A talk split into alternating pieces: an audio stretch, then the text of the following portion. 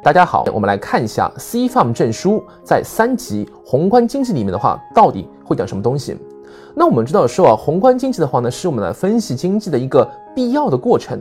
就是当我们分析的时候的话，我们是希望呢，我们的分析师、我们的评估师能够自上而下的话啊，由宏观入微观的话来分析整个经济。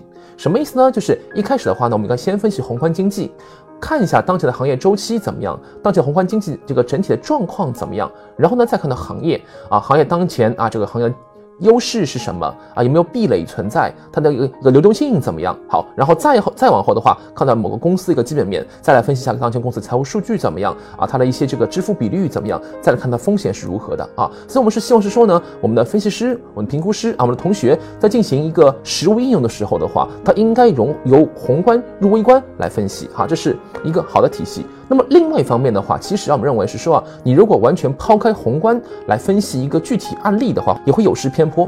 那么为什么呢？就因为我们说现在的一种分析方法的话，大多是一种自然科学的方法。什么自然科学呢？就是我从现象啊，我观察现象啊，提取规律，然后呢验证规律，最后呢用规律来预测未来。